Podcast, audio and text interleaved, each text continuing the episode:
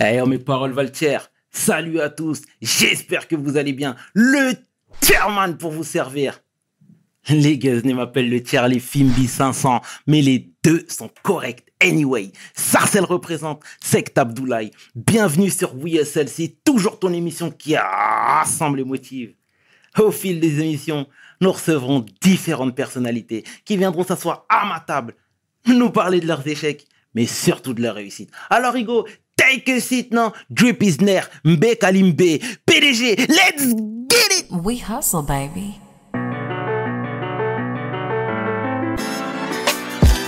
Le chairman. We hustle, baby. Le chairman. We hustle, baby. Le chairman. De retour sur WeSL et aujourd'hui, je suis vraiment fier de recevoir mon compatriote sénégalais, mon homeboy international, joueur du Paris Saint-Germain, homme de cœur, philanthrope, l'homme que l'on nomme Abdou Lakad Diallo. Take a seat, Ego. Abdou. Nagamou Magnifique Mangi Santiala. Comment ça va Abdou? Ça va très bien, merci. Ça va? Ouais, Merci d'avoir accepté l'invite. C'est normal. Réactif. Tout ce qu'on aime ici. Ça fait un moment qu'on se tourne autour. Ça mais- fait un moment, mais je savais que l'emploi du temps était chargé. C'est ça. Donc, je prenais mon mal en patience. T'inquiète pas. Comment va, Abdou? Super, hein, Super. Un peu fatigué. La prépa La prépa, Ouais. forcément, mais ça va. Mais t'es une belle ligne, là. Ouais, ouais, je suis fit. Hein. Là, il n'y a plus de graisse, il n'y a plus rien. Si tu connais, nous, nos plats, il y a tout le temps de la sauce. hein, de- Tout évacué. tout, tout, tout, tout, tout. Il n'y a plus de dacatine dans le corps. Excellent, Abdou, ça fait plaisir. Dis-moi, pour celles et ceux qui ne te connaissent pas, est-ce Mhm. que tu peux te présenter, s'il te plaît? Bah, Abdou Diallo, Mhm. 25 ans, euh, franco-sénégalais né à Tours, footballeur professionnel évoluant au PSG actuellement et en sélection du Sénégal. Excellent, excellent. Alors, la jeunesse à Tours, elle ressemblait à quoi? Alors, euh, la jeunesse à Tours, est-ce qu'on peut dire à Tours? J'ai beaucoup bougé déjà depuis petit. Angoulême? J'ai fait, euh, je suis né à Tours. J'habitais à Châteauroux. J'habitais à Angoulême. J'habitais à Nantes. Je suis revenu à Tours. Et ensuite, j'ai commencé le cursus euh, football. Mais attends, mais tes parents étaient instits? On est des gens du voyage. hein. Ah, grave, grave. non, non, non. Bah, C'était les circonstances, euh, la vie qui faisait qu'on bougeait. Et moi D'accord. je, moi, je suivais les parents. D'accord. Et tu vivais quoi dans les quartiers? C'était les quartiers urbains ou pas forcément? Ouais, j'ai connu un petit peu tous les milieux. Bon, j'étais toujours en quartier. D'accord. Mais euh, toi, t'es de, toi, t'es de région parisienne. Mais Bien en province, c'est différent, tu vois. Ouais. Tu peux venir de quartier et côtoyer des gens de partout très facilement parce que c'est des petites villes. Mhm. Ce qui fait que rapidement, j'ai eu accès à tous les, D'accord. tous les horizons. D'accord. T'étais déjà l'enfant du peuple. Voilà, c'est ça. c'est ça, c'est ça. excellent, excellent. Et à l'école, il ressemblait à quoi là À l'école, j'étais un élève euh, assez bon, Ouais. qui a des facilités, mais qui fait le, fait le minimum et bavarde. C'est Ouais. vrai. Ouais, c'était ça. D'accord. T'étais déjà éloquent. Ouais, j'ai toujours été bavard. Famille de 8 enfants. Ah Faut s'exprimer ouais. à la maison. Huit enfants. Ouais. Moi, je suis le premier garçon. Ok. Donc, j'ai toujours, euh, toujours euh, pris la parole, euh, machin. Ah, c'est excellent, c'est excellent. Alors, les premiers pas en tant que footballeur, jeune footballeur. Premier pas très très bon. Donc j'ai commencé le foot à Angoulême. Mhm. Ouais, Angoulême. À l'époque, ça s'appelait euh, l'AZAC. Maintenant, c'est la CFC. Ok.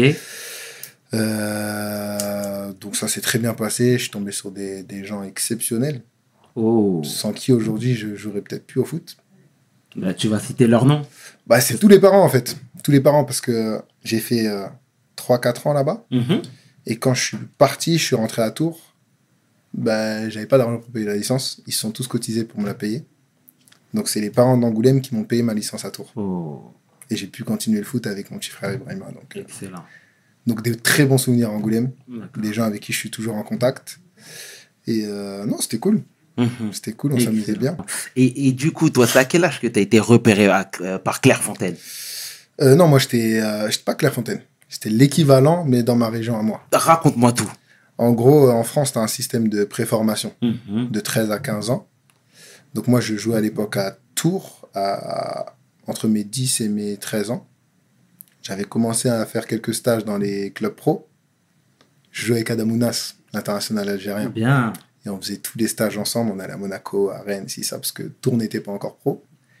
Et à 13 ans, j'ai intégré le centre de préformation à Châteauroux, l'IFR Châteauroux. C'est l'équivalent de Clairefontaine, mais pour ma région. D'accord. Ouais. Donc c'était les grands débuts. Les grands débuts, sous les ordres d'un très grand homme, Fabrice Dubois, D'accord. qui malheureusement a eu un AVC il y a quelques années.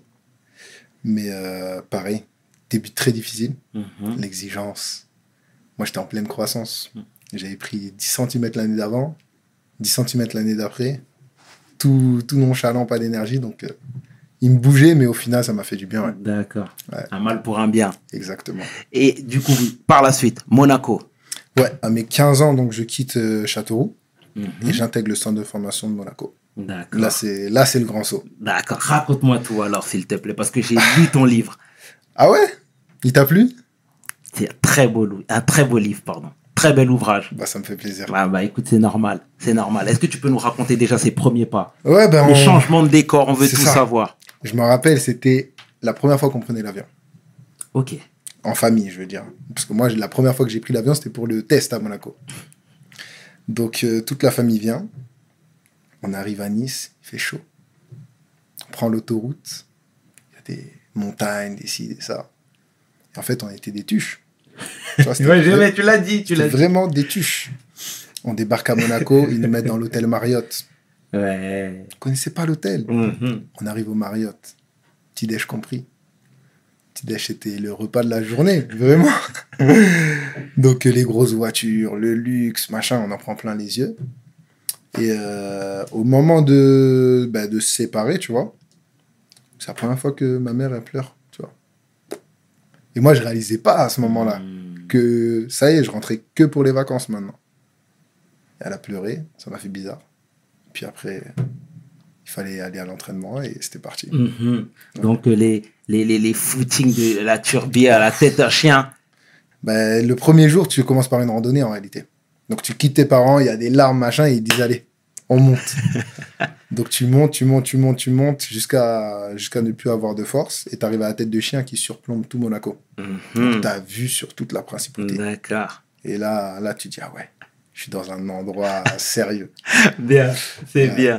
Mais il y a une légende qui disait que, je suis obligé de taire les noms là pour le coup, mais que les formateurs en centre de formation poussaient les jeunes à se marier très jeunes, très tôt.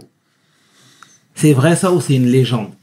Non. Tu peux nous dire, ici on est en non, non, je te, je- te dis honnêtement, D'accord. pas forcément. Je pense déjà que ça, ça dépend de la personne. Nous, nos formateurs, c'est deux anciens joueurs, Bruno Herles et Manu Dos Santos. Donc, ils savent ce que c'est que d'être joueur. Ils n'étaient pas forcément dans cet état d'esprit-là. Et il y avait Barry Laro, qui est un, un historique du centre. Mhm. Et non, franchement, ils nous ont jamais poussé à ça. hein. Au contraire. Tu sais, à. Monaco, euh, les gens, ils se marient pas forcément si jeunes que ça. hein. Ouais. ouais, ils, ils aiment la vie là-bas. hein. Ouais, c'est clair. Ouais, ouais. Donc non, franchement, jamais été poussé à ça. Bon. Au moins, le message est passé et la question, j'étais obligé de te la poser. D'accord. Euh, du coup, voilà les premières années au centre de formation, loin de papa et maman. Toi, tu es en train de t'aguerrir, tu es en train de te former. Ça t'a fait quoi, toi, de d'être par la suite propulsé dans l'équipe pro et de voir tes amis avec qui tu t'es forgé, avec qui tu t'es formé, ne pas passer le cap, ne pas franchir le cap Bah, en réalité, on, on sait que ça va arriver. Tu vois, quand tu rentres au... En tout cas, pour ma part, je le savais. Parce que, comme je te dis, moi, je viens d'une famille nombreuse. Et nous, il fallait qu'on s'en sorte, tu vois, dans la vie. Je suis premier garçon. J'ai toujours eu ce truc de responsabilité. Donc, moi, quand je suis arrivé au centre, je voulais réussir. Je me suis fait des potes, j'ai kiffé et machin, mais je voulais réussir. Donc, je savais qu'il y avait le risque de- d'échouer et que tout le monde n'allait pas passer, tu vois. Donc, euh, moi, j'avais ça en tête, hein, honnêtement. J'étais concentré sur mon objectif et. Puis après, tu essaies de soutenir comme tu peux, tu vois. Mhm. Ceux qui, ceux qui, qui n'y arrivent pas, tu essaies de garder contact avec eux, de voir ce qu'ils vont faire, de les aider. Mais, euh, mais ça fait partie du jeu. Tout le monde ne peut pas réussir. Ouais, c'est clair. Mais tu sais, à cet âge-là, c'est pas tout le temps évident de garder les pieds sur terre. Et toi, si tu veux, tu avais déjà cette mentalité qui te, qui te faisait finalement avancer. Ouais, moi, je viens du- d'une famille où, quand on pense un truc, on se le dit. Et on prend pas de pincettes. C'est-à-dire que ma mère, depuis que je suis petit, Bon, déjà, elle n'imaginait pas que j'allais devenir footballeur ou quoi, elle s'en foutait. C'est, tu vas au foot, au moins j'ai un peu de temps pour souffler, Mm. et puis c'est cool, tu vois. Et quand je suis rentré en centre, elle m'a toujours dit beaucoup d'appelés, peu d'élus. D'accord. Beaucoup d'appelés, peu d'élus. Mhm. Bien. Donc ça, je, je le savais, j'en ai été conscient. Mhm. Donc euh, c'est sûr que c'est dur à cet âge-là. Tu dois grandir plus vite, être, euh, réfléchir comme un homme en fait. Tu vois, alors que tu que entre 15 et 18 ans. Mhm. Mais si t'es pas capable de le faire, c'est peut-être que t'es pas fait pour le foot de très haut niveau aussi. Pas faux. Pas Mm. faux. Et euh, tu l'as vu le documentaire à la Clairefontaine? Bien évidemment. Ouais. Et t'en as pensé quoi? En tant que spectateur, j'ai kiffé. Parce que c'est hyper instructif. C'est justement les centres de préformation qui sont propres à la France, Mhm. à la formation française, avec des cracks qu'on a vus au plus haut niveau, d'autres qui ont échoué. Donc, tu vois les trajectoires et, et tout, tu vois. Après, je dois t'avouer que quand maintenant je vois ce que c'est de l'intérieur, je me dis ça n'a pas dû les aider, les mecs. Aussitôt être médiatisé, aussitôt être annoncé comme des, comme des cracks, ça n'a pas dû leur faire du bien, honnêtement. Mais bon. Bon, Est-ce que vous, par la suite, vous avez été peut-être un peu plus euh, euh, mis en garde par rapport à ça, par rapport à la starification très jeune, par rapport au vice du football, ou pas forcément? Les, les, les formateurs, ils essaient de nous le dire, tu vois. Mais à cet âge-là, t'écoutes pas forcément. Tu sais, l'école de la vie, c'est surtout tes expériences. Les gens, ils C'est peuvent te dire des choses. Fais ci, fais ça, attention à ci, attention. Mais c'est quand tu es face à la chose que, que là, tu dois réagir. Et c'est là que tu apprends. Et c'est ce qui est un peu cruel. C'est que des fois, euh, il te faut du temps pour apprendre. Mais ce temps-là, tu l'as perdu, tu le rattrapes pas. Mhm, Et des fois, c'est trop tard. Tu vois. mhm. Donc, euh, Et à, à Monaco, les tentations n'étaient pas un peu trop. Tu sais, toi, tu venais, t'as bourlingué un petit peu avec ta famille ici et là. Là, tu vois des Ferrari. Tu vois qu'on commence à t'ouvrir les portes. Tu vois que t'es reconnu dans la rue, etc. après, Même si je vois, t'es quelqu'un d'humble. Mais ça fait du bien à l'ego un petit peu. Surtout à cet âge-là. En fait, moi, je considère qu'il y a certaines choses, c'est toi qui vas les chercher. Raconte-moi tout, s'il te plaît. Si tu traînes avec certaines personnes, Mhm. dans certains endroits, tu feras certaines choses. Mhm. C'est normal. Si tu te préserves de certaines personnes et de certains endroits, tu te préserves de certaines choses. Tu vois? Mais là, tu dis ça à 25 ans. Ouais, mais après, ça. Dieu merci, je suis tombé sur des gars vraiment en or à Monaco. On avait une bande, c'est incroyable. Bah, c'est euh, les mecs avec qui j'ai écrit le livre, tu vois. Mhm. Aujourd'hui, on se connaît depuis plus de 10 ans. Et les mecs, ils étaient tous droits. Franchement, on se soutenait, il n'y avait pas de jalousie. On s'est pas aimé pour le foot, en fait. On jouait au foot ensemble. On voulait réussir ensemble, mais on s'aimait pas pour le foot. Bien. Ce qui fait que quand il y en a un qui commençait à dévier, bah, t'en avais cinq qui le ramenaient, tu vois. Donc on avait vraiment cette solidarité, ça m'a fait du bien, ça m'a fait grandir. Et puis après, euh, moi j'ai réussi assez jeune. Ce qui fait que au centre, j'étais préservé, j'avais mes horaires, je devais rentrer à 19h manger, 21h en chambre, machin. Et une fois que je suis passé en pro, j'ai gardé mes, mon entourage du centre. Bien. J'ai gardé ces mecs-là au maximum, tu vois. D'accord. Ce qui fait que je me suis pas cru euh, arriver avant l'heure et je n'étais pas forcément intéressé par, euh, par la night, euh, tous ces trucs-là. Donc D'accord. ça va. Ce c'est bien. La tête sur les épaules dès le Yes. plus jeune âge. C'est bien. Et du coup, là, le statut, même au niveau familial, a forcément changé. C'est ça qui a été le plus dur pour moi. Raconte-moi. Bah, parce que je viens pas d'un milieu euh, où il y a beaucoup d'argent. Et la pauvreté, c'est une épreuve. C'est dur. Exactement. Et tu as des gens qui, dans cette épreuve, arrivent à s'en sortir, savent dealer avec euh, peu. Tu vois? Mhm. Et le problème, c'est que quand d'un coup, il y a beaucoup, et que tu n'as jamais eu beaucoup, comment tu fais? Comment tu réagis? Tu veux pas forcément le mal de la personne, tu veux pas forcément mal faire, mais peut-être que tu sais juste pas faire. Et nous, on savait pas faire. On n'a jamais payé d'impôts. Tu vois? On n'a jamais été euh, là à chercher un appartement dans le privé. Nous, c'était HLM, tu vois Donc, euh, il y a plein de trucs nouveaux qui débarquent. Mhm. Et euh, quand tout ça t'arrive à 17, 18 ans, et euh, bon, moi, j'ai pas grandi, euh, je suis d'une famille divorcée. Mes deux, mes deux parents sont divorcés, donc j'ai grandi avec ma mère. Donc, il n'y avait pas mon père pour faire ce, ce symbole d'autorité et, et qui dit stop quand il faut stopper. Ce qui fait que bah, tu essaies de trouver ton équilibre, mais ça prend du temps, c'est compliqué. Et j'ai eu un peu plus de difficultés en rentrant dans le, dans le monde pro. ouais. Et toi, tout à l'heure, euh, tu l'as souligné, le fait que vous soyez huit à la maison, enfin huit enfants, Ouais. euh, que vous étiez, pardon.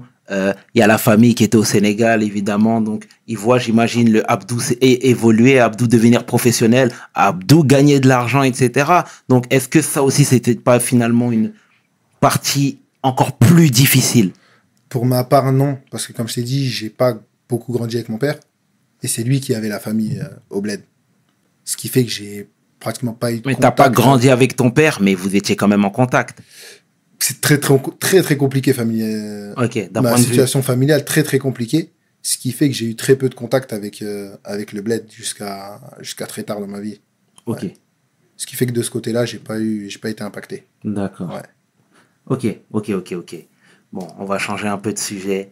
Euh, Abdou, le professionnel qui est en train de faire ses gammes du coup là à Monaco avec l'équipe. Je pense à des joueurs comme Benjamin Mendy, Almami Touré, Kylian Mbappé que tu as côtoyé également, etc. Euh, Raconte-nous cette expérience-là, les premiers pas. Là, tu es rentré dans le groupe qui était champion de France finalement. Oh, je suis arrivé même avant. Avant, même un peu avant. Je- moi, je suis arrivé à Mais mes- tu as côtoyé ce groupe-là. Ouais, ce- celui-là, ouais. J'ai été champion avec Monaco. Mais euh, bah, tu vois, moi, je suis la même génération qu'Almami Touré au centre. Mhm, Et petite anecdote sur lui, il est rentré un an en avance. mhm. D'accord. Il était trop fort. Tu demandes aux formateurs de l'époque, les deux joueurs qui les ont le plus impressionnés dans l'histoire, je pense qu'ils diront Almami Touré, Kylian Mbappé. Et tu mets pas l'un devant l'autre au centre. Super fort. Des mecs comme Valère Germain qui joue à l'OM aujourd'hui, ils disaient Est-ce que Almami joue avec nous en CFA On veut la prime. Ok. Quand moi, j'étais en 17. On avait le même âge. Je le regardais comme ça. Et en fait, Almami, il faisait partie de cette clique-là, où on se tirait tous vers le haut. Mhm. Pour te dire que vraiment, on s'est tiré vers le haut, c'est que moi, quand je suis arrivé au centre, mon exemple, c'était Almami. Il avait le même âge que moi. C'était mon exemple. Je regardais Almami faire, et je disais, il faut que je fasse la même chose ou mieux. J'allais, je me posais avec Almami, comment tu fais ça? Aucune jalousie, un exemple. Mhm. Et lui, il me poussait. À la fin, on a fini par jouer ensemble. Et j'ai même fini par débuter en pro avant lui. Tu vois? Donc, euh, des débuts prometteurs, vraiment agréables. Tu sais, on était dans un concon là-bas. On était dans un concon, il y a très peu de pression. Euh, à l'époque, le centre et les pros, ils étaient très proches. Et, euh, et non, franchement, que des bons souvenirs. La première année. Après, j'ai dû partir en prêt avant d'être champion en Belgique. Mhm. Bonne expérience, très différente de Monaco. À quel niveau? La température. D'accord. Il faisait froid, il faisait gris. J'étais en Flandre. Je suis pas Mhm. du côté de la Wallonie, donc ça Mhm. parlait flamand. Tu parles français, ils comprennent. Ils te répondent en flamand. Va faire tes papiers. Va à la mairie. tu vas galérer. Donc euh, très compliqué. En plus, euh, je connaissais déjà ma femme, qui elle faisait des études dans le tourisme, un BTS, donc elle a dû le terminer là-bas. Donc euh, beaucoup de changements, tu vois, en très peu de temps. Et mais des bons souvenirs, des bons souvenirs. Mhm. Mm. Donc, après, retour à Monaco. Retour à Monaco avec un projet euh, fou, un projet fou clairement, avec énormément de joueurs qui arrivent chaque année, énormément de joueurs qui partent chaque année, et où il faut être performant tout de suite. Mhm. Et on arrive à le faire. On finit demi-finaliste de Ligue des Champions, champion de France, mais ça le fait pas pour moi. Tu vois. Donc, en manque de temps de jeu. Manque de temps de jeu, pourtant euh, j'avais la dalle. Ouais. S'il y en a un qui voulait réussir à Monaco, c'était moi. Mhm. À l'époque, on faisait, on faisait la blague de si Monaco propose un CDI, Abdou c'est le premier à signer, tu vois. Moi, j'étais vraiment, j'étais vraiment attaché, tu vois. J'avais ma belle famille, j'avais tout le monde là-bas. Donc, madame vient de Monaco. Elle, Enfin, est née, elle est née à Monaco, ouais. D'accord. Et elle a grandi à Beau Soleil, qui est une petit, un petit village presque collé à Monaco. Ok. Et sa famille est toujours là-bas, etc. Donc moi, j'étais bien là-bas. Finalement, ça le fait pas. ça le fait pas. Je venais de prolonger 5 ans. La direction, tout le monde m'a apprécié. euh, au centre, pareil. Mais le coach avait d'autres plans et il faisait jouer à l'époque euh, Jamerson, le Brésilien. Bien sûr. Ouais. Et puis, tu changes pas une équipe qui gagne, donc euh, qu'est-ce que tu veux dire? Mhm. Tu t'es, tu continues à travailler et en temps voulu, tu partiras. Mhm. Donc, c'est ce que j'ai fait. Et ça m'a mené en Allemagne. hein. Alors, t'aimes bien la, la froideur, la fraîcheur. Là, j'ai retrouvé des températures euh, en dessous de zéro. Donc, ouais, euh, l'Allemagne, bah, ça s'est fait rapidement. hein. Mais avant de te laisser poursuivre, excuse-moi, je suis obligé de t'interrompre deux secondes. Parce qu'à l'étranger, le français a toujours euh, la réputation d'être pas bosseur. Tu confirmes ça? On n'est pas les plus grands bosseurs, faut dire la vérité. Mhm. Par contre, on a certaines qualités, en termes de personnalité par exemple. Nous, les, jeunes formés ici, on n'a pas peur. Tu nous mets n'importe où, on n'a pas peur. Et, euh, tu vois la différence entre nous et les jeunes Allemands, par exemple. Jeunes Allemands, c'est l'autorité qui décide, il n'y a pas de pourquoi. Fait 100 pompes, il fait ses 100 pompes. Nous, fait 100 pompes, pourquoi? Je suis pas bodybuilder, ça va me faire à quoi sur le terrain? Tu vois ce que je veux dire? Mais par contre, quand tu jettes un ballon et qu'en match, tu joues, euh, je sais pas, à l'époque, quand on jouait le Bayern, c'était dur, tu vois. Bah, les Français, ils sont là et ils assument, tu vois. Là où certains, peut-être, euh, baissent un peu la tête, non, on est là. Donc, euh, ça a ses avantages et ses inconvénients. Ah, Bédou Ah donc, en tout cas, les joueurs français n'avaient pas, n'avaient pas froid aux yeux. D'accord. Donc, ton année à Mayence, alors, nouvelle langue. C'est pas facile, l'allemand. Bah, pff, moi, je touchais un peu l'anglais. Ouais. Je touchais un d'accord. peu l'anglais, ce qui fait que ça m'a facilité. Ouais. Et là-bas, ils ont un anglais, euh, c'est pas un anglais comme euh, nous. Hein. Ils parlent vraiment. Donc, euh, ouais, je pars à Mayence avec un projet clair. Lequel? Le club, ils me disent, t'es pas un joueur pour Mayence. Nous, on te veut. On profite de toi un an, deux ans. Tu nous amènes ton, un peu de ton talent. Et on te vend. T'es pas un joueur qui est destiné à rester longtemps chez nous. D'accord. Donc, c'était très clair. Très clair. Et c'est pour ça que je me décide en une semaine d'aller là-bas. À la base, c'était la Fiorentina qui était très, très chaude. D'accord. Et euh, je débarque là-bas. Je prends une claque sur une chose. Laquelle? Le travail à l'entraînement. On bossait. Dans les jeux, ça pressait fort. Pire qu'en match. Et au bout d'une semaine, je me dis, mais attends. En fait, je suis pas si fort que ça. Tu vois Mhm, mhm. Et finalement, je me mets dans le bain, ça vient, je m'adapte. Et fin de prépa, je commence la, la saison titulaire. Et du début à la fin, je suis titulaire, ça Mhm. se passe super bien. Et euh, ça y est, je suis dans un championnat majeur. Je montre que j'ai le niveau. Donc, euh, ça y est, c'est parti. Bien, excellent. Jusqu'au fameux match contre Dortmund. Bon, il y en a eu d'autres. Il y en a eu d'autres parce que j'ai joué le Bayern, j'ai joué tout ça, tu vois. Oui, c'est clair, mais le match contre Dortmund, Il est spécial. voilà. Je t'avoue qu'il est spécial. Voilà, Abdou. Parce que je savais que j'étais déjà dans les petits papiers de Dortmund. Tu Ah vois, je savais. Mais ça, tu l'as pas dit, ça. Ouais, ouais, je- non, je le savais. Je le savais. J'avais pas moi de contact avec eux, mais je savais Ouais. que j'étais dans les petits papiers. D'accord. Et euh, je vais là-bas, il me fout arrière gauche. J'avais fait toute la saison centrale. Mhm.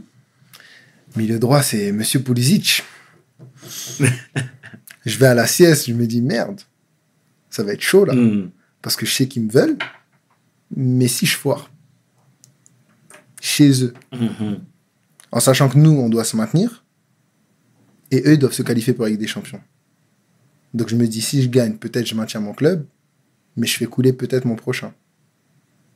Si je perds, je fais couler mon, mon actuel, et je mets bien mon prochain. Mhm. Je me dis, bon, arrête de calculer les trucs, ça sert à rien. Tu vas, tu joues, tu fais tout pour gagner, il se passe ce qui se passe. Et là, j'ai fait un truc, je t'avoue que moi-même, quand j'y repense, ça me fait rire. J'ai fait un truc d'amateur de ouf. Raconte. Je suis parti sur YouTube.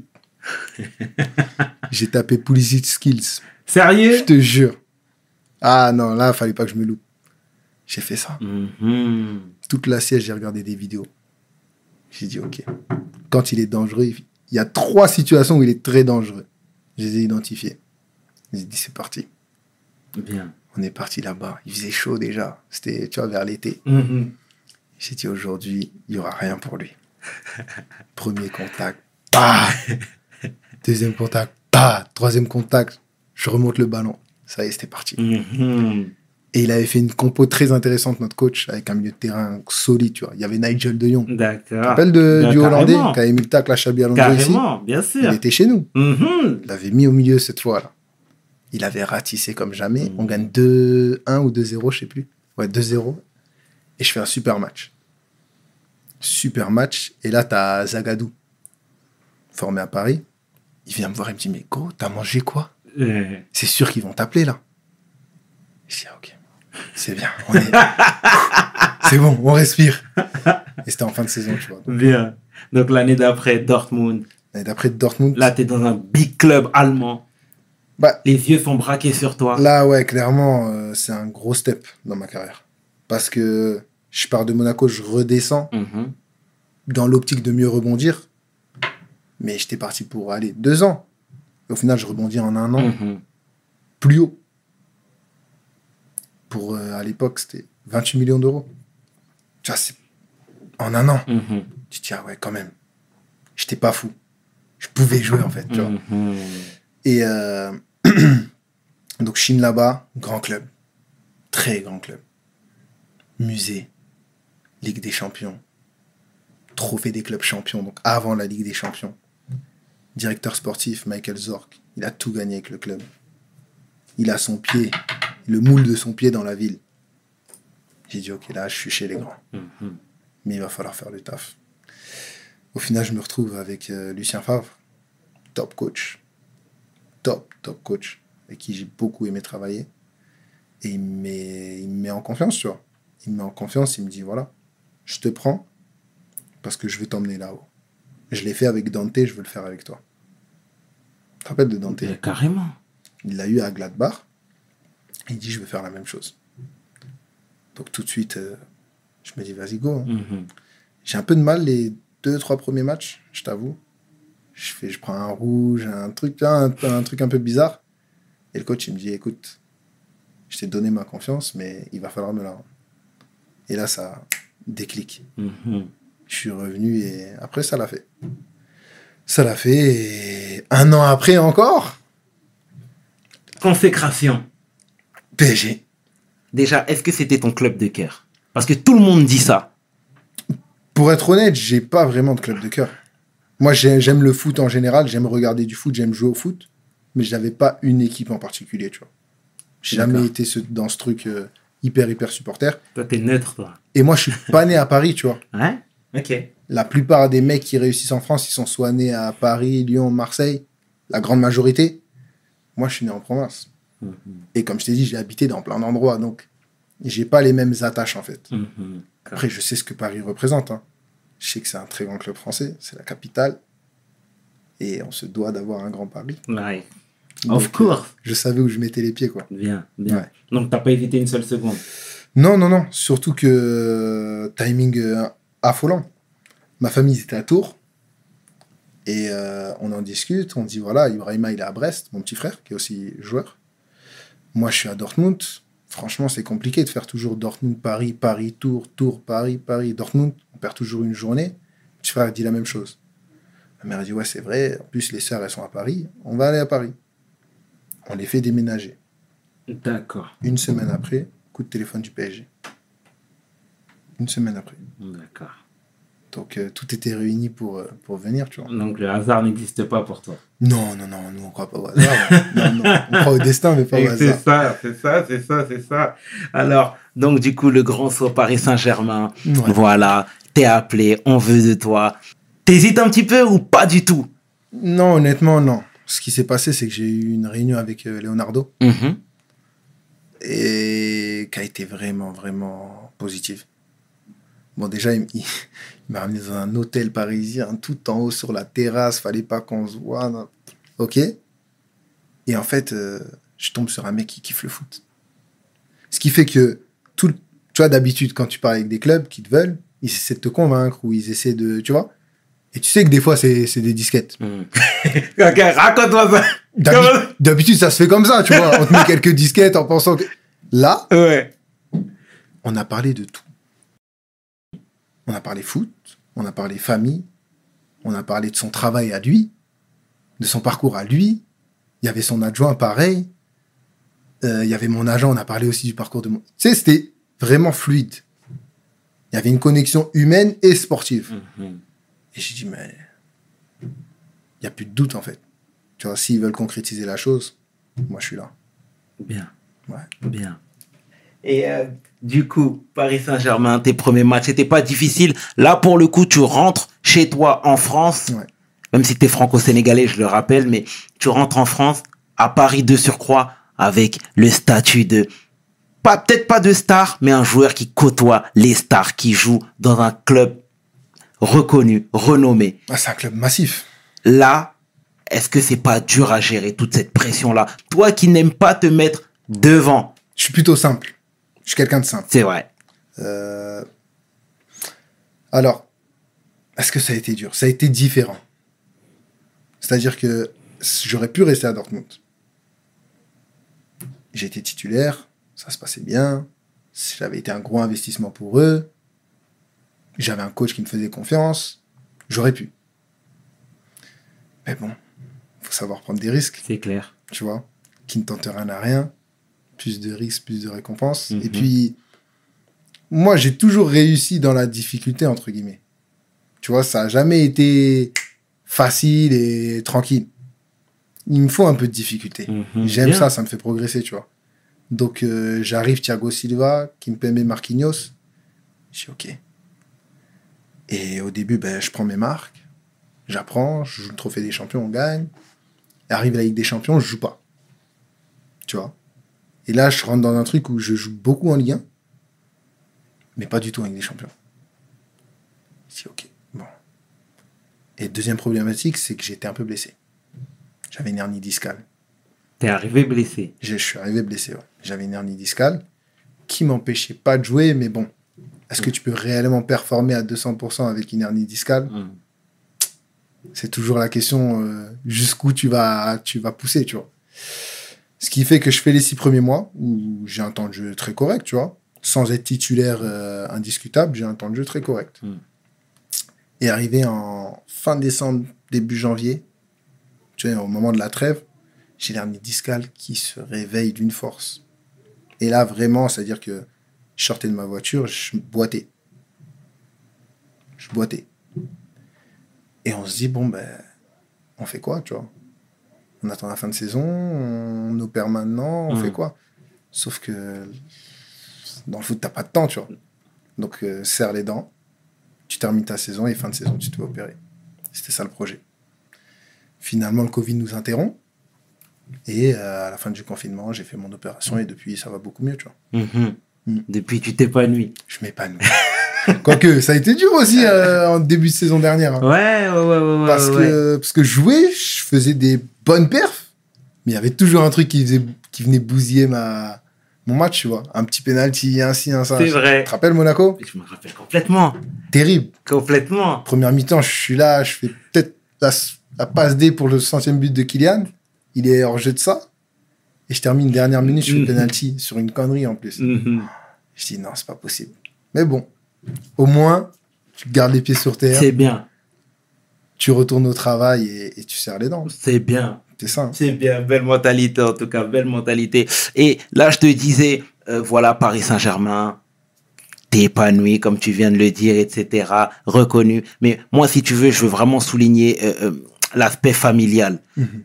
Je sais pas quelle est la nature de ta relation avec ton père actuellement, si vous vous êtes rabiboché un peu, en guillemets, mais est-ce que là, finalement, tu arrives à toujours garder les pieds sur terre? Je veux dire, là, on, on en discutera par la suite, mais tu es international sénégalais, Ouais.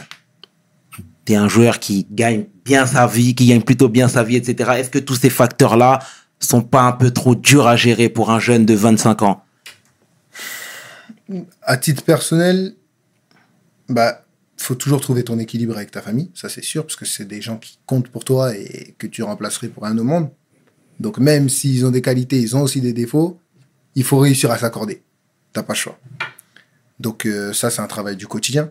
C'est un travail du quotidien. Après pour le reste, euh, j'arrive à bien m'entourer. jusqu'à maintenant en tout cas. Ce qui fait que non, j'ai pas de difficulté à garder les pieds sur terre. J'ai pas de difficulté.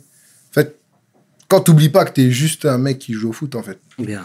Toi, t'es un, t'es un homme. Mhm. Seule particularité, c'est que tu joues au foot. Bien. T'as la chance Ouais. de, de vivre de ça, de très bien vivre de ça. Dieu merci et tu vois. Tu sais, on avait reçu, euh, on avait reçu Momo Sissoko, euh, que je salue au passage. J'ai vu l'épisode aussi. Ah, ça fait plaisir. je. Ça fait plaisir. Mais tu mets pas de commentaires, toi. Toi, tu regardes, tu mets pas de commentaires. C'est vrai. C'est pas vrai. comme ça. Ah, c'est vrai. c'est vrai. Je te taquine, mon bro. Et qui me disait que quand tu joues à Paris Saint-Germain, il y avait trop de tentations. Mhm. Les sorties, les restos, les machins, etc. Et toi, finalement, tu fais entorse à la règle dès le début. Et c'est important ce que tu dis. Mais c'est pour ça que je te dis, en fait, Parce que moi, je sais que footeux, en étant plus jeune, comme on dit dans le quartier, ça aurait été le hala. Tu Après, vois ce que il y, je a- veux il y a dire? un truc, c'est que. tu vois, ce, ce côté simple que j'ai, il y a des gens qui l'interprètent comme euh, un mec un peu en retrait ou introverti ou ci ou ça. Alors que pas du tout, tu vois. Mhm. Je suis simple parce que je sais qui je suis.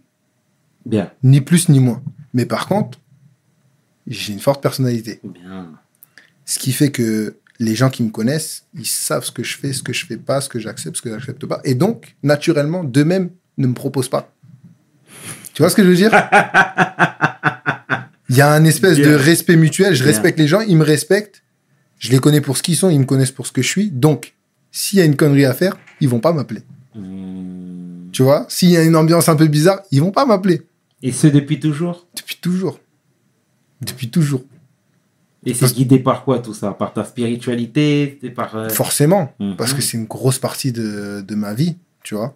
Grosse partie de ma vie, c'est c'est euh, lance la plus la plus solide, comme on dit, tu vois. Mhm. C'est je me raccroche à ça en fait. D'accord. Et donc forcément, quand on vit au quotidien avec moi, on le voit, on peut l'entendre parce que parce que je le vis, tu vois, sans, sans en faire des tonnes. hein. Mhm. Et donc les gens le respectent et, et ne me proposent pas tout et n'importe quoi, forcément. D'accord. C'est un peu un voile de protection aussi pour moi. D'accord. Et qui t'a inculqué cette spiritualité-là, toi qui n'as pas vécu avec ton père Eh et qui a ben, une maman euh, métisse? Exact, ouais. Euh, Je te laisse poursuivre, excuse-moi. Ben moi, j'ai le côté. Donc, moi, je suis musulman. Mhm. L'islam, c'est venu, de- entre guillemets, de mon père, qui lui est né au Sénégal, donc euh, a baigné dans cette culture-là. Comme j'ai pas grandi avec lui, en fait, j'ai toujours eu ce truc de. Je sais que je suis musulman, mais j'ai pas reçu vraiment une éducation religieuse, tu vois. Ce qui fait qu'en grandissant, j'ai été curieux. J'ai été curieux. Je me suis renseigné par-ci, par-là. Ok. Et en prenant mon temps. Tu vois, j'ai pas grillé les étapes. J'ai pris mon temps. Je me suis beaucoup renseigné sur euh, la chrétienté aussi. Mes agents, ils sont juifs. Donc j'ai beaucoup parlé avec eux aussi. Et au final, j'ai fait un choix en, en pleine connaissance de cause, tu vois. Mhm. Et je me suis vraiment rapproché de l'islam et ça me va très bien. D'accord. Ouais. Bon, bah, c'est excellent. C'est excellent, mon bro. Et du coup, le ramadan pour un sportif de haut niveau, compatible, incompatible? Bah, comme je t'ai dit, euh, un sportif, c'est aussi un homme. Mhm. Il fait ses choix. Donc s'il a envie de jeûner, il jeûne. Après, forcément, c'est une difficulté. Faut pas se mentir, tu vois. Euh, c'est plus facile quand tu bois et quand tu manges. Maintenant, euh, il y en a beaucoup qui le font. Beaucoup qui deal avec ça et chacun essaie de faire au mieux, tu vois. Et toi? Bah, moi, je le fais, il n'y a aucun Mm. problème. Bien sûr. Il n'y a aucun problème. Ah, Védou C'est bien, c'est bien, c'est bien. Et dernière question. euh, on n'a pas fini, hein, j'ai pas fini avec Pas toi. de souci, je suis- je suis là, Ouais, t'inquiète, je bouge pas. Mais dernière question sur le Paris Saint-Germain. Euh, Mbappé reste ou pas? Ah, moi, je vais lui faire une clé de bras, il va rester chez nous. Hein. c'est bon. le- Non, j'espère vraiment qu'il va rester. Après, moi, je le connais depuis qu'il a 15 ans. Mhm, Il est au centre de formation, il a Mhm. joué avec mon petit frère. Euh, je lui souhaite avant tout d'être heureux. mhm. Je pense qu'il peut être heureux ici, donc j'espère qu'il va rester. Et, euh, et puis, peu importe ce qu'il arrive, euh, voilà. hein. C'est excellent. En plus, je te voyais danser sur quelques vidéos là. hein. Ah, au, au bled, Au bled, bien sûr. j'ai pas eu le choix. C'est lourd, c'est lourd, c'est lourd. Et pourquoi justement avoir choisi le Sénégal au détriment de la France? Parce Bah- que tu étais capitaine chez les jeunes. Moi, j'ai Tout le monde te pré... toutes les sélections. Hum, Dis-moi. de U16 à Espoir, j'ai fait Mhm. toutes les sélections. Mhm. Les seules que j'ai ratées, c'était soit maladie, soit blessure. Et j'ai pas assez, j'ai trop de doigts. tu vois, je peux les compter sur mes doigts. Donc, euh, ce qui fait que j'ai jamais eu de temps. Tu vois, depuis que j'ai 15 ans, c'est centre, match, entraînement, école, vacances. J'ai une sélection, donc après, j'ai qu'une semaine, je rentre chez ma famille, puis je repars. Tout le temps. Même l'été, c'était galère. J'ai jamais eu de temps. Ce qui s'est passé, c'est que donc je devais faire une petite opération, attendue depuis longtemps, et euh, qui me faisait rater une semaine de prépa, tu vois, pour euh, l'Euro Espoir. Mhm. On s'était qualifié, ça faisait plus de 20 ans que l'équipe de France Espoir n'était pas qualifiée, j'étais capitaine, j'avais fait toutes les qualifs. Et donc moi, euh, j'anticipe, tu vois, par respect pour le coach, je l'appelle. Coach, voilà, j'ai une petite opération à faire, pas musculaire, machin, ça va nécessiter une semaine avant que je puisse reprendre le foot, donc je vais rater la première semaine de la prépa. Mhm. Mais pour la compète, je suis là. Ah ben, moi, euh, j'accepte pas. Si t'es pas là dès le début, c'est mort. J'ai coach. Moi, j'ai toujours été motivé. Je voulais montrer. Tu peux rappeler le nom du coach? C'était Sylvain Ripoll, Mhm. ouais, déjà. Je coach, moi, je suis, je suis désolé, mais là, c'est du médical. Mhm. C'est pas un manque de motivation. Je suis pas là pour faire semblant. Sinon, je l'aurais fait bien avant. Tu vois. Surtout que à l'époque, je jouais déjà en Ligue des Champions, donc j'avais aucun intérêt à faire semblant, en fait. Mhm. Tu vois? Par la suite, j'ai j'ai respecté le choix. C'est lui le coach. Si ça réussit, c'est lui. Si ça foire, c'est aussi lui. Donc, s'il fait un choix, tu es obligé de le respecter. Bien évidemment déçu. Mais euh, pour une fois, j'ai eu du temps. Un été, j'ai eu du temps. J'ai regardé ma femme, j'ai dit où est-ce qu'on va? Viens, on va au Sénégal. J'avais jamais été. Viens, on va au Sénégal. J'ai pris mes affaires, je suis parti au Sénégal. Donc, en fait, c'est cette non-sélection qui m'a laissé le temps d'aller découvrir mes... ma terre d'origine. Et j'arrive au Sénégal. Bon, déjà, je pars de, de Paris. Bonjour, votre ticket. J'arrive au Sénégal. Bonjour, ça va?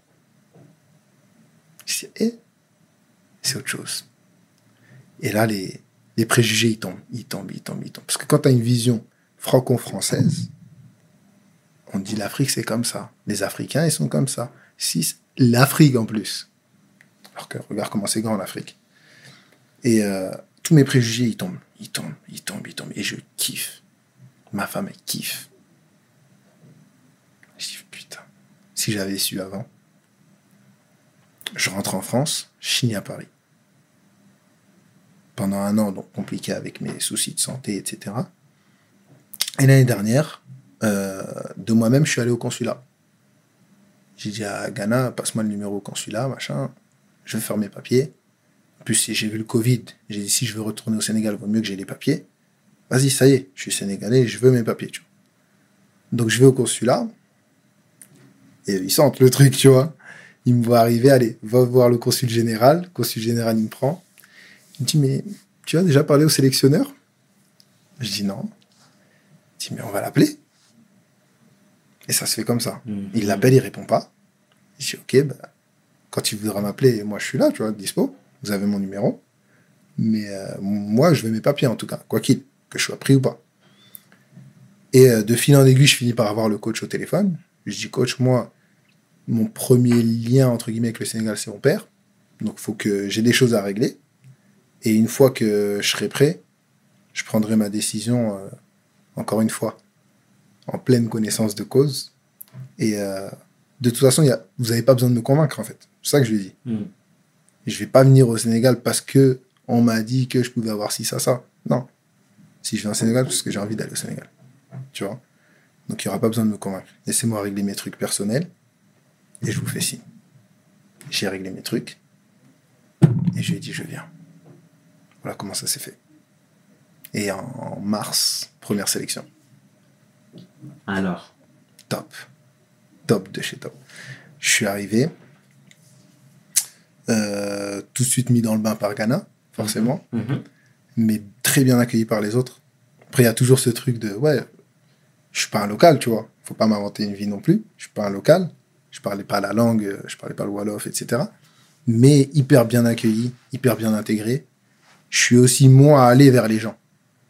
Tu vois, tu as beaucoup de binationaux qui malheureusement ont, ont ce truc de moi je viens d'Europe, euh, moi je parlez sais, pas. moi je suis, moi je.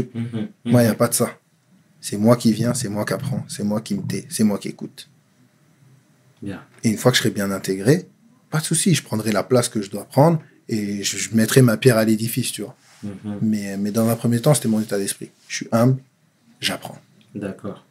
On nous dit toujours, hein, d'un point de vue extérieur, que euh, euh, d'un point de vue organisationnel, etc., au niveau des infrastructures, les fédés africaines ne sont pas au top. Tu confirmes ou non? Bah, alors, au niveau de la qualité des terrains, force est de constater que oui, il y a- il y, a encore un retard. Maintenant, en termes d'organisation, pour notre part au Sénégal, c'est très similaire à ce que j'ai connu en France. On voyage dans des bonnes conditions, avec des bons vols, on va dans des bons hôtels, même quand on est au Congo. On est sponsorisé Puma, euh, tu vois, il n'y a pas grande, grande différence, parce qu'aujourd'hui, au Sénégal, tu as un système d'académie déjà. Donc les mecs, ils sont formés. C'est pas comme il y a 20 ans où c'était compliqué. Kana, il vient de Jambars. C'est-à-dire que depuis 15 ans, il est dans le circuit aussi. Il n'est pas en Europe, il n'est pas à Clairefontaine, il n'est pas à Châteauroux, ok. Mais il à Jambars et ça bosse aussi. Et les mecs, ils savent ce qu'ils font aussi, tu vois.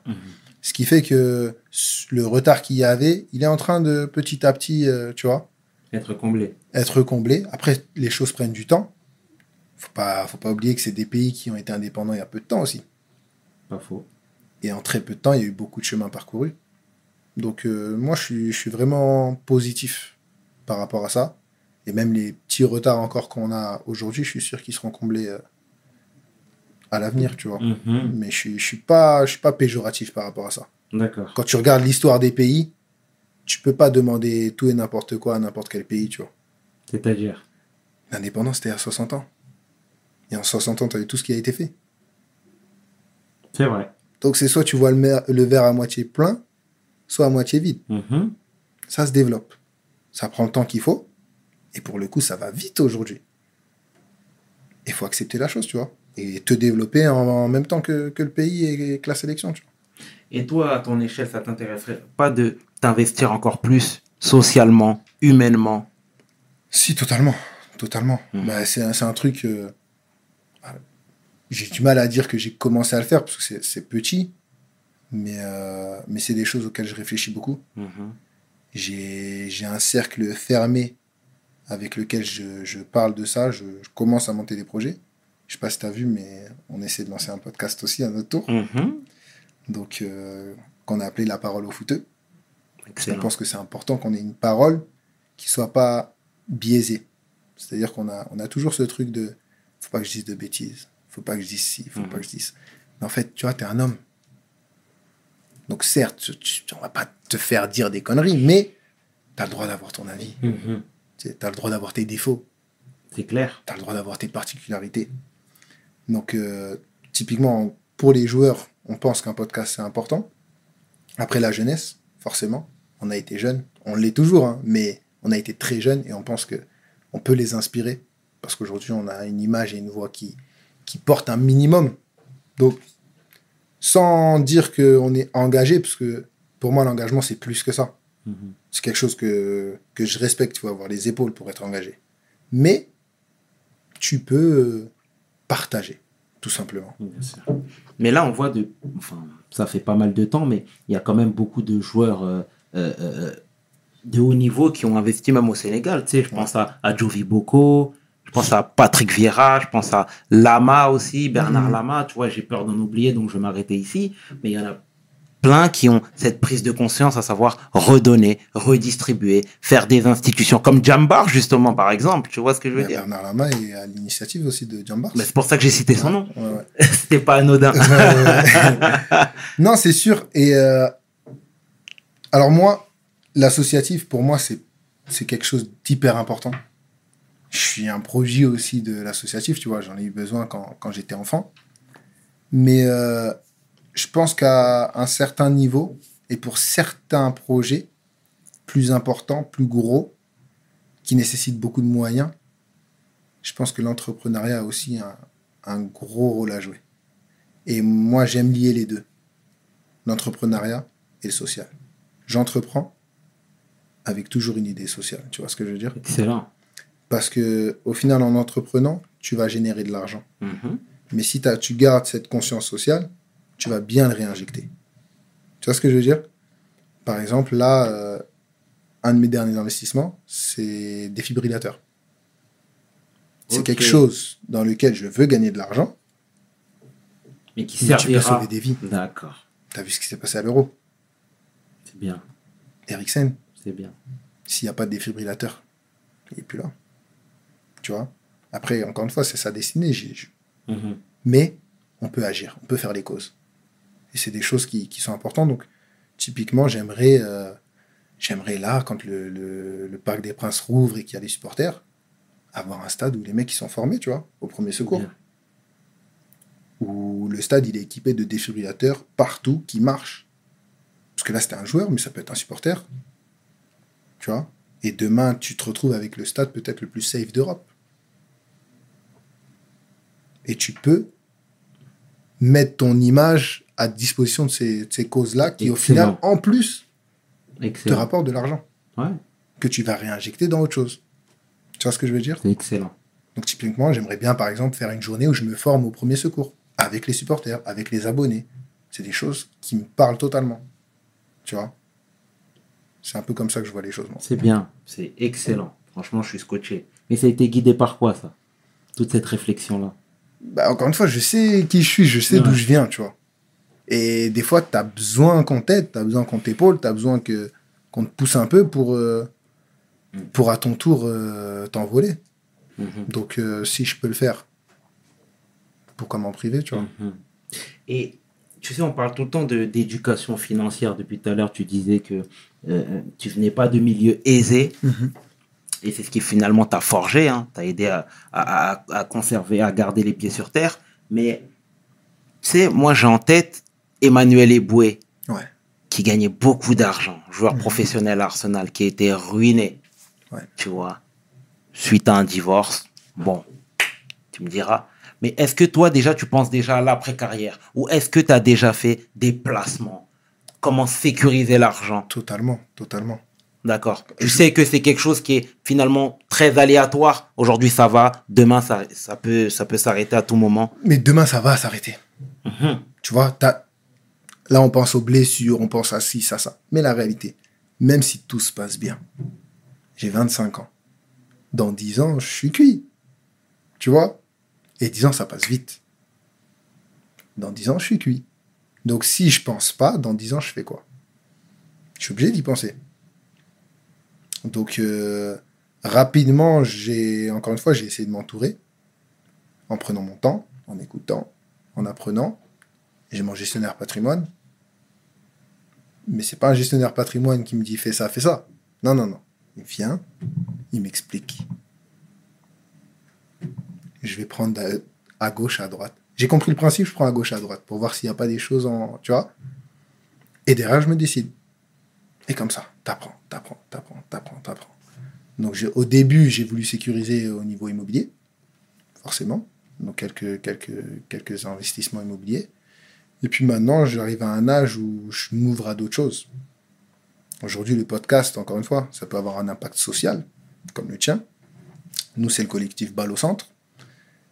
Mais ça peut aussi te rapporter de l'argent, tu vois. Donc tu peux faire une- d'une pierre deux coups. Les défibrillateurs, c'est une start-up française qui s'appelle LifeEase Mhm. je suis investisseur, j'ai envie que cette, euh, cette start-up pète, qu'elle se vende, que je gagne de l'argent, mais je veux aussi que ça sauve des vies, tu vois. Et petit à petit, comme ça, j'apprends. J'apprends, j'apprends, j'apprends. Et, euh, et on apprend toujours de toute façon, donc euh, ouais, forcément que j'y pense.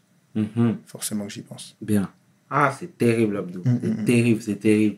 Et les projets futurs dans tout ça? Projet futur. Alors, j'aimerais commencer à regarder à l'étranger, notamment au Sénégal. pour? J'aimerais m'implanter au Sénégal. J'aimerais avoir quelque chose de... Après ta carrière Maintenant Pourquoi attendre? Moi, je sais pas. hein. Pourquoi? Qu'est-ce qui m'empêche? Ouais, c'est vrai. C'est Il n'y a vrai. rien qui m'empêche. Moi, j'ai un rêve, c'est que tous mes potes, là, mon cercle, soient tous voisins. Et je pense, tu sais, quand tu es dans le foot et dans les grands clubs, Tu sais, t'as l'exemple de stars internationales qui parlent à tout le monde, qui vont au Japon et les foules se déplacent. Mais t'es pas obligé d'être ça pour avoir une influence, pour avoir un impact, tu vois. Moi, si euh, dans mon environnement, j'impacte positivement les gens, je suis content. Donc j'aimerais avoir ce, ce- mon petit clan. On est tous voisins. On a tous des business. On a une association. Et on a un impact sur notre environnement. Mhm. Tu vois ce que je veux dire? Et je pense que si chacun fait ça, ça grossit. Tu vois? Donc moi, moi c'est c'est mon rêve. Et j'aimerais surtout qu'on qu'on ait le choix. Tu vois ce que je veux dire? Bien sûr, Qu'on ait le choix. C'est un luxe d'avoir le choix. c'est bien. Donc euh, ouais, j'aimerais qu'on ait le choix. C'est tout. C'est bien. Ah, belle parole en tout cas, Abdou. Belle mentalité. Tu fais plaisir, frère. Franchement, t'es smart, éloquent, bon, bon état d'esprit et ça fait plaisir. Merci. En temps de crise, ces paroles sont encore, franchement, c'est pas. Toi-même, tu sais. Toi-même, tu sais. En tout cas, en- au nom de toute l'équipe de donnons te remercier, Abdou, pour ta jovialité, ta gentillesse, ta sympathie. Et franchement, c'est, c'est, c'est plaisant, frère. Merci à vous. C'est plaisant. C'était 500. Et le tiers, tu peux inverser, les deux sont corrects. Avec l'homme que l'on nomme Abdou Lakad Diallo dit Abedou. Pour We Hustle, mes paroles valent tiers. Peace! We hustle, baby.